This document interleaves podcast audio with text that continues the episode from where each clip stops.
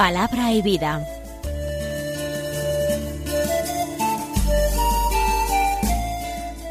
Con el padre Manuel Horta, desde Sevilla.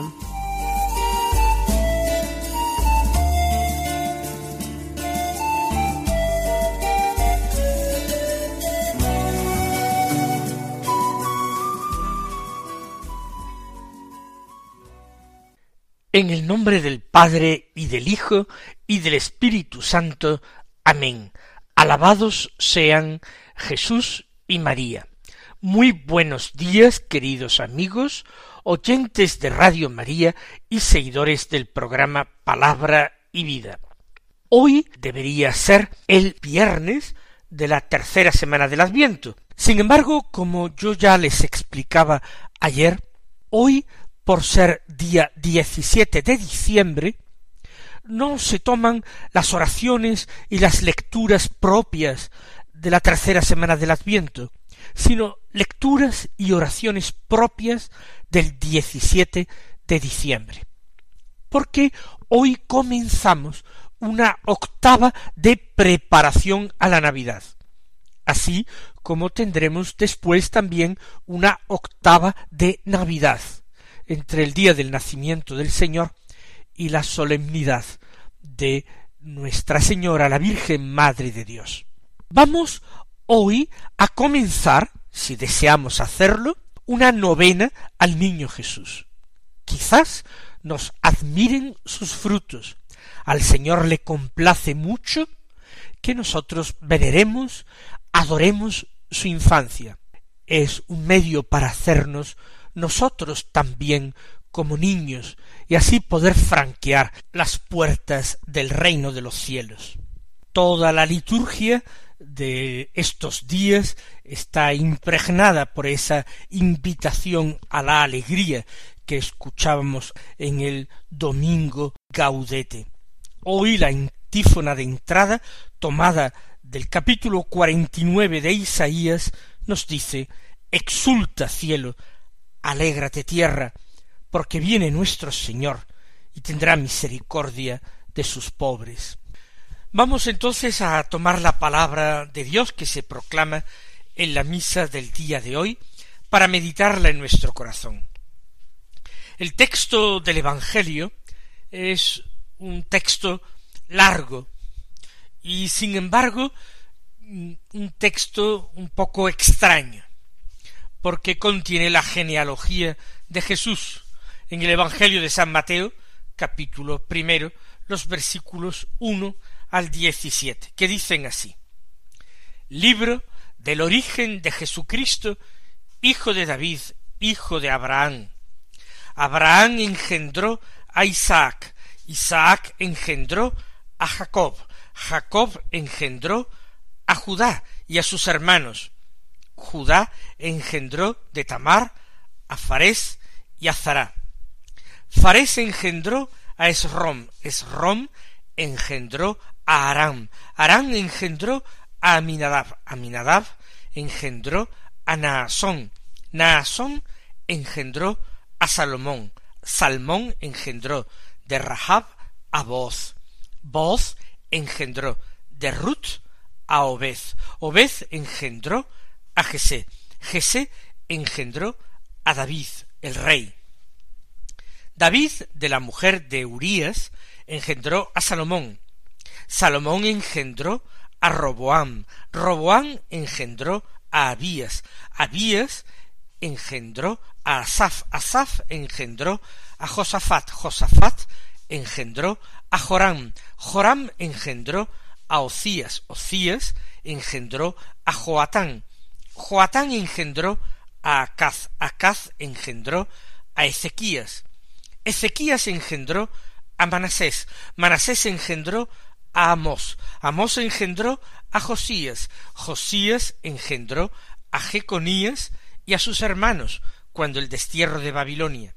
Después del destierro de Babilonia, Jeconías engendró a Salatiel, Salatiel engendró a Zorobabel, Zorobabel engendró a engendró a Eliaquín, Eliaquín engendró a Azor, Azor engendró a Sadoc, Sadoc engendró a Aquim, Aquim engendró a Eliud, Eliud engendró a Eleazar, Eleazar engendró a Matán, Matán engendró a Jacob, y Jacob engendró a José, el esposo de María, de la cual nació Jesús, llamado Cristo.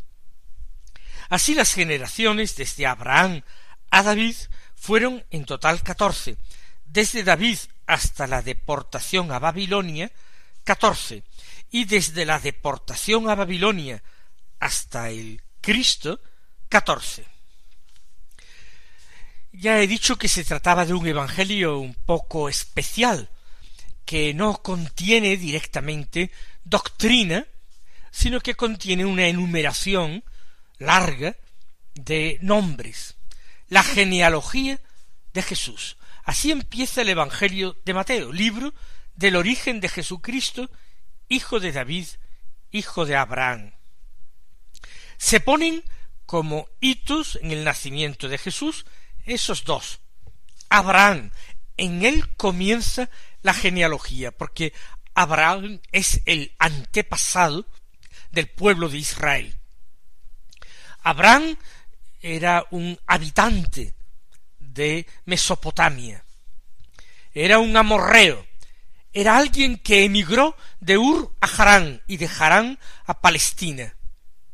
Pero él es el que recibió la llamada y las promesas del Señor y las transmitió a su descendencia, una descendencia que aunque humanamente parecía imposible, fue realmente numerosa, una descendencia que constituyó un pueblo, y un pueblo con una identidad, y un deseo de sobrevivir a los avatares de la historia como no ha tenido ningún otro pueblo en la historia universal. El segundo personaje, el segundo hito es David el rey. Abraham fue hombre que recibió promesas, la promesa de una descendencia y de una tierra. David ya tenía una tierra. En su tiempo la monarquía judía fue poderosa, fue el gran momento de esplendor de la monarquía hebrea. Él también tenía descendencia de varias mujeres que tenía. Pero David recibió otras promesas extraordinarias, de las que se fió, en las que creyó. Por eso se pone a la altura de Abraham.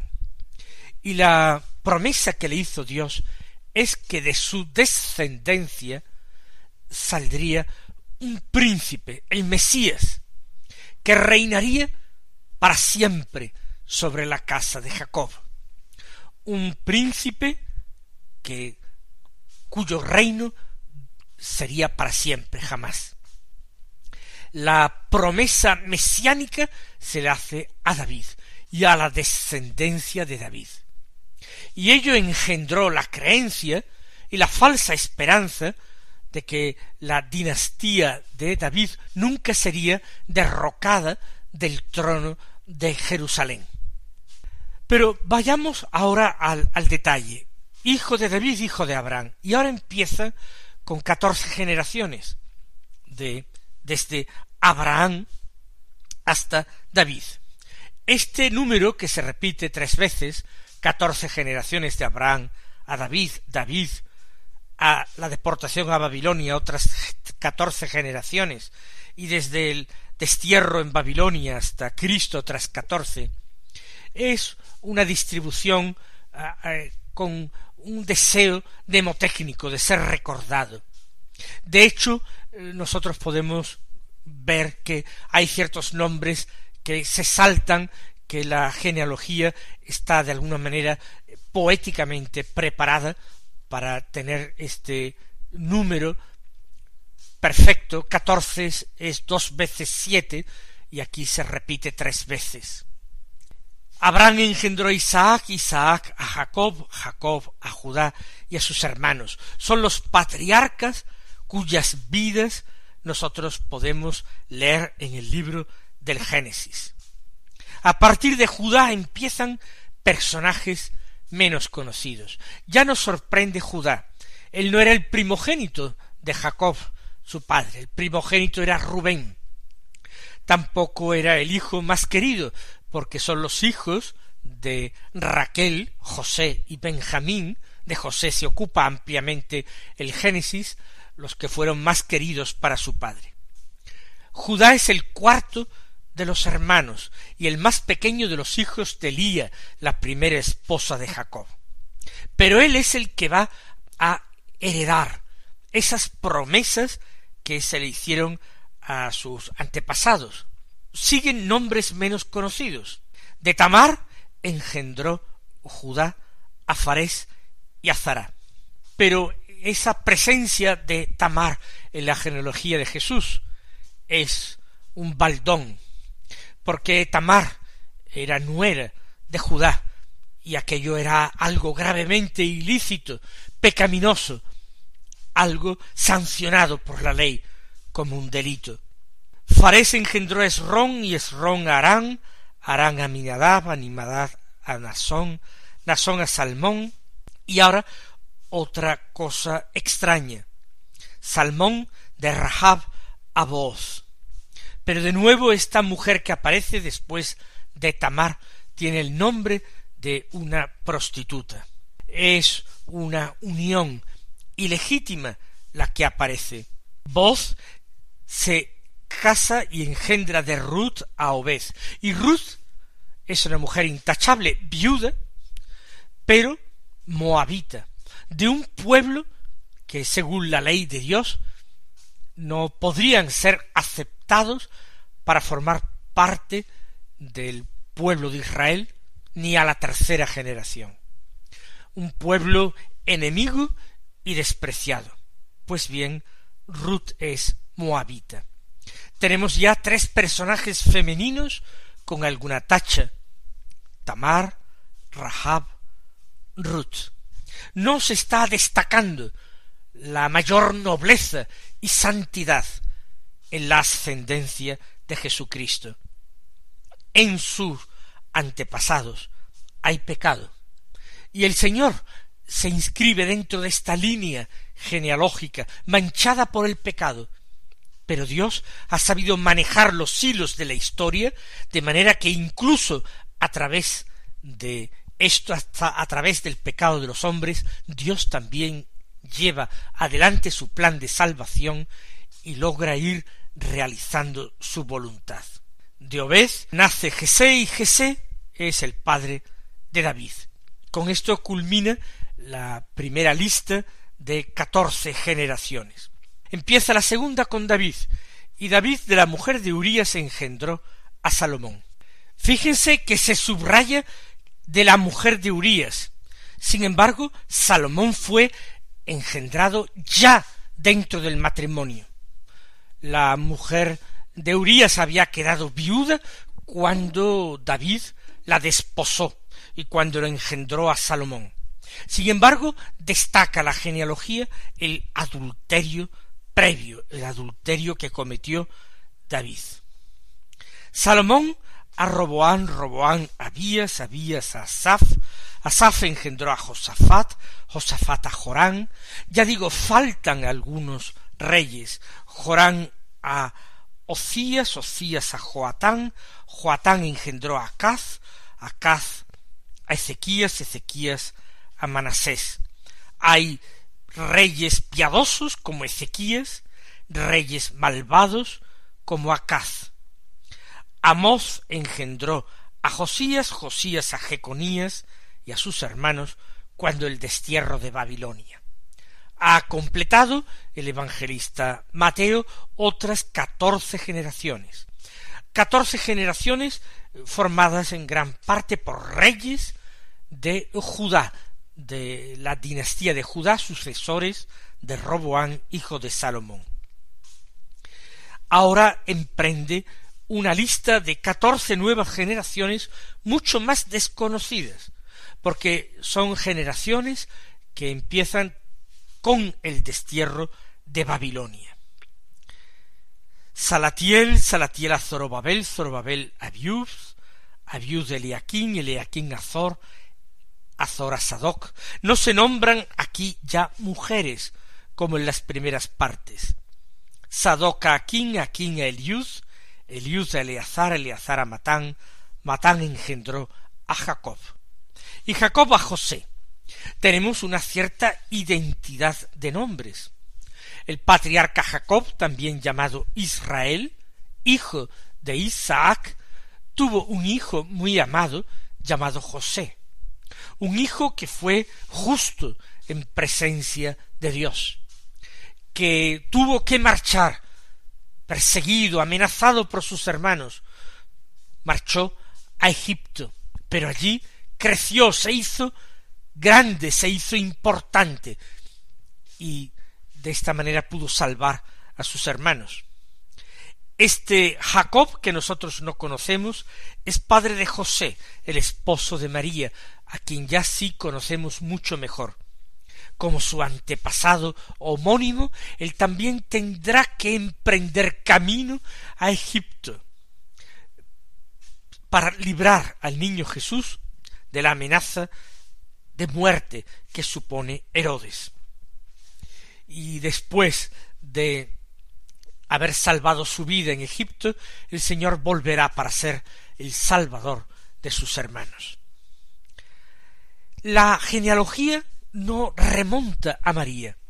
El mismo evangelista San Mateo nos dice que José es el esposo de María, pero no afirma que José fuera el padre de Jesús. No dice que José de María engendró a Jesús, llamado Cristo. No, dice solamente el esposo de María, de la cual nació Jesús.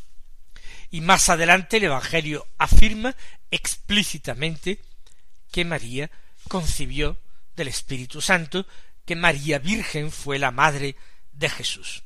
Sin embargo, la genealogía se lleva a José porque es José el que inserta a Jesús en esta historia y lo convierte en descendiente de David. Gracias a José, en Jesús se cumplen las promesas mesiánicas hechas a aquel rey. Así termina San Mateo las generaciones. Desde Abraham a David fueron en total catorce, de David a la deportación a Babilonia catorce, y desde la deportación de Babilonia hasta Cristo catorce. Son números de perfección, son números redondos, fáciles de recordar, pero todo este orden, toda esta perfección, entraña, como hemos visto, historias de pecados, historias turbias. Y el Señor está al final de la genealogía. Él es el retoño de ese viejo árbol retorcido, un retoño que florece, Jesús viene a salvar de los pecados, a su misma familia, a sus mismos antepasados, viene a salvar de sus pecados a la humanidad que caminaba en tinieblas y en sombra de muerte. Que este último tramo del Adviento sea para nosotros un momento luminoso de revelación. Que el Señor se digne darnos conocimiento interno de su Hijo Jesucristo, que el Señor se digne hacernos conocer el corazón de Cristo, fuente de Espíritu Santo, fuente de vida y de salvación y de esperanza para nosotros.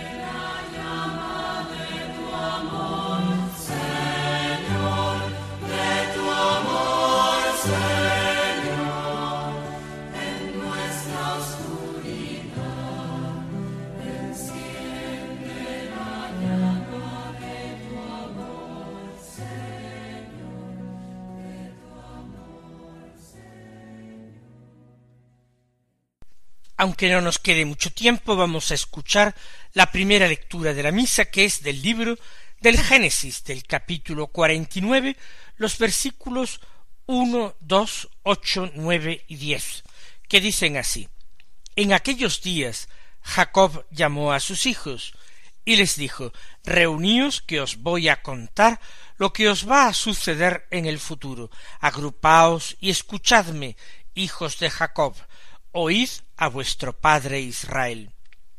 A ti, Judá, te alabarán tus hermanos, pondrás tu mano sobre la cerviz de tus enemigos, se postrarán ante ti los hijos de tu padre.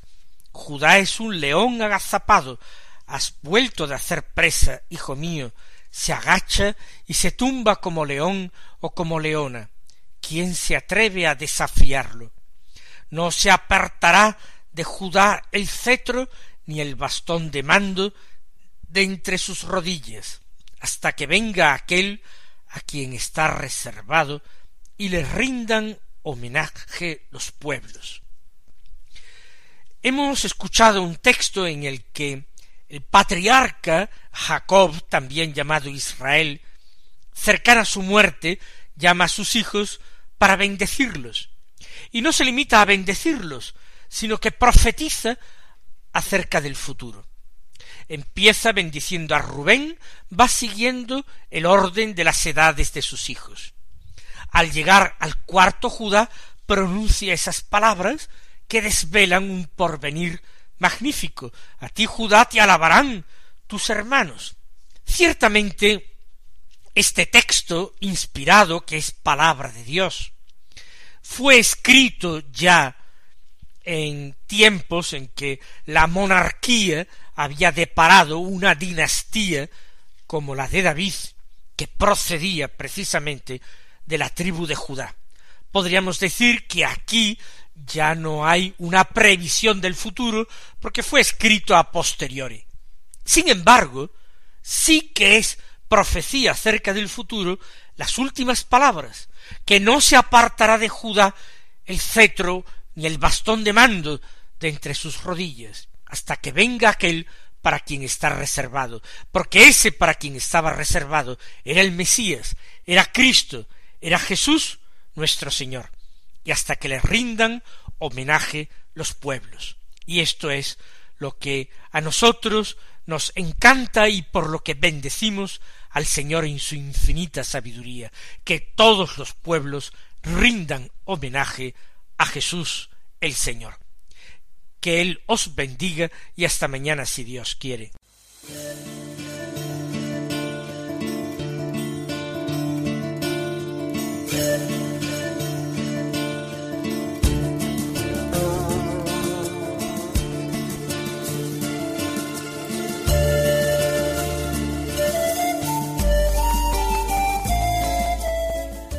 Concluye Palabra y Vida un programa dirigido desde Sevilla por el padre Manuel Horta.